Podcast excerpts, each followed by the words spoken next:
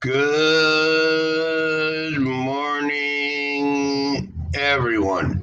And thank you for listening to Truly English Podcast, Season 2, Episode 93. Temporada 2, Episodio 93.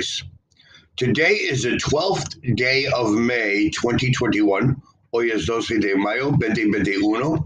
And today is Wednesday.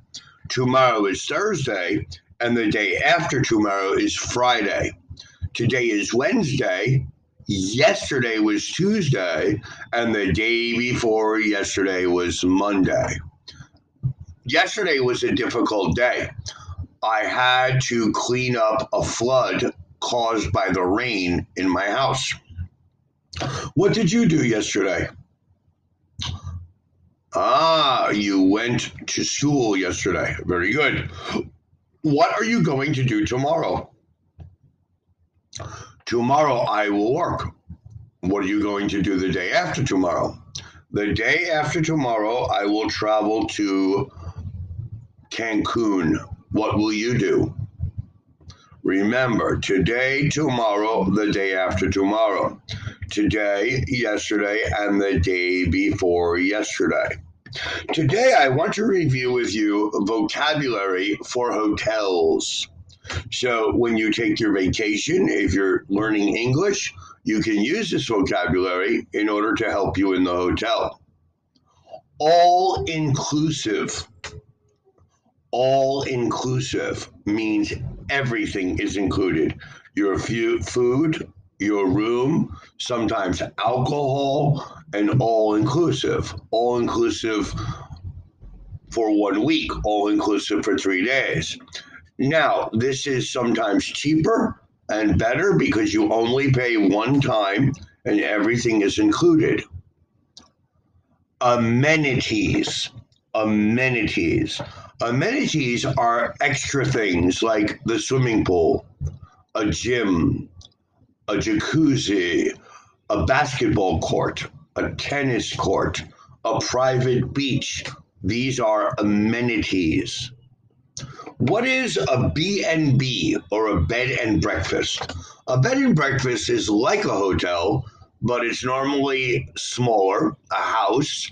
The owners live there and you get a bedroom.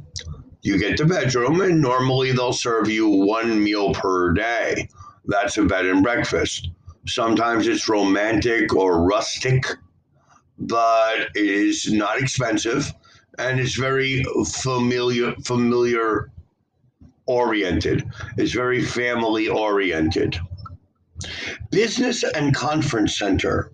Many hotels offer a business and conference center where you can have meetings, large meetings, where people from the entire country or the world can come and stay in the hotel. And then you go into the business and conference center.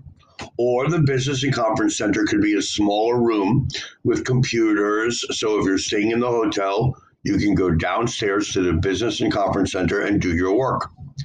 Cashiers, cajeros, these are the people that take your money or your credit card. Chain. Chain hotels are hotels hotels like cadenas, the Marriott, the Best Western, the Hyatt, um, the Sheraton, the Holiday Inn, Crowne Plaza. For me, I prefer in Mexico the Camino Real. Um, in the United States, I prefer the Westin. Those are my hotels of preference.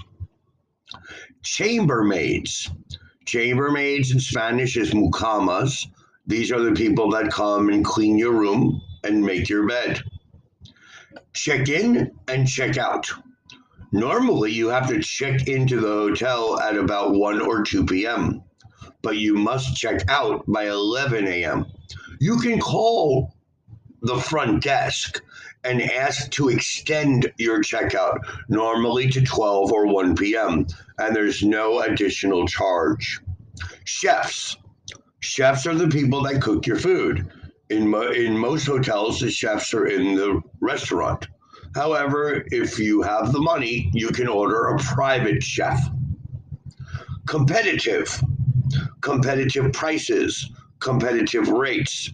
Hotels are very competitive, so they will reduce their prices to compete with other hotels. A double, double bed, okay, which would be one room with a double bed.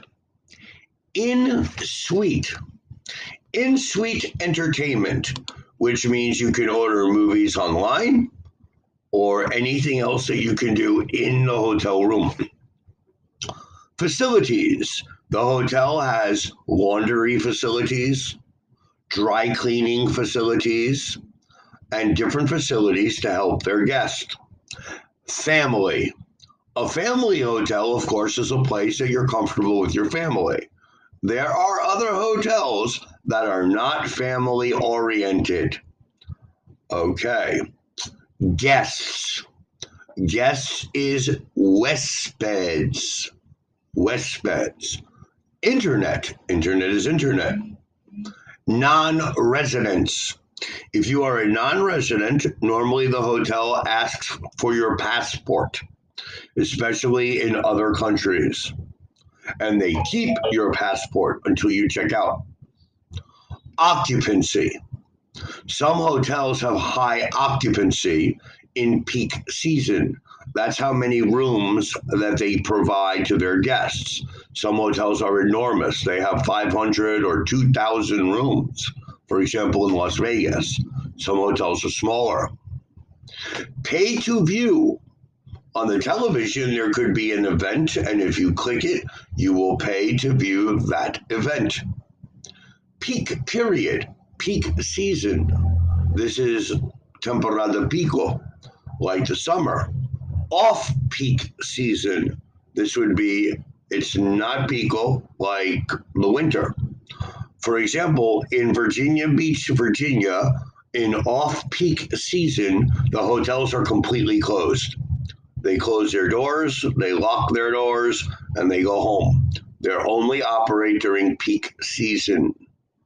Pool alberca, piscina, receptionists, reservations, residents, room service. This is where you can order food or drinks that are brought directly to your room. Uh, safety deposit. The safety deposit would be a safety deposit box in your in your hotel room. That's a small box where you have a combination. If you have something of high value, I recommend that you use the safe in the hotel. If you speak to the hotel manager, they will open up the safe and permit you to deposit whatever you have of value in the hotel safe. It is más seguro or safer than leaving it in your room. Shuttle. The shuttle is the van or the camioneta that takes you from the airport to the hotel the hotel to the airport or to the beach or to other attractions. So try to remember these words in reference to hotels, your new vocabulary, and thank you for listening to Truly English Podcast by Matthew. Please remember to listen to our next episode tomorrow on Thursday and send us your requests and comments to www www.trulyenglish.com.mx or to our Facebook or Twitter or here in Anchor Podcasts. Thank you again for listening and have yourself a wonderful Wednesday. Goodbye.